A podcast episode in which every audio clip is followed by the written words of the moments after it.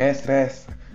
Hoje, dia 28 de outubro de 1810, foi fundada a Biblioteca Real. Ela será destinada à preservação de obras raras da língua portuguesa, como, por exemplo, a primeira edição de Os Lusíadas, obra de Luís de Camões, e também vai servir para ao estímulo da leitura e a produção de novas obras.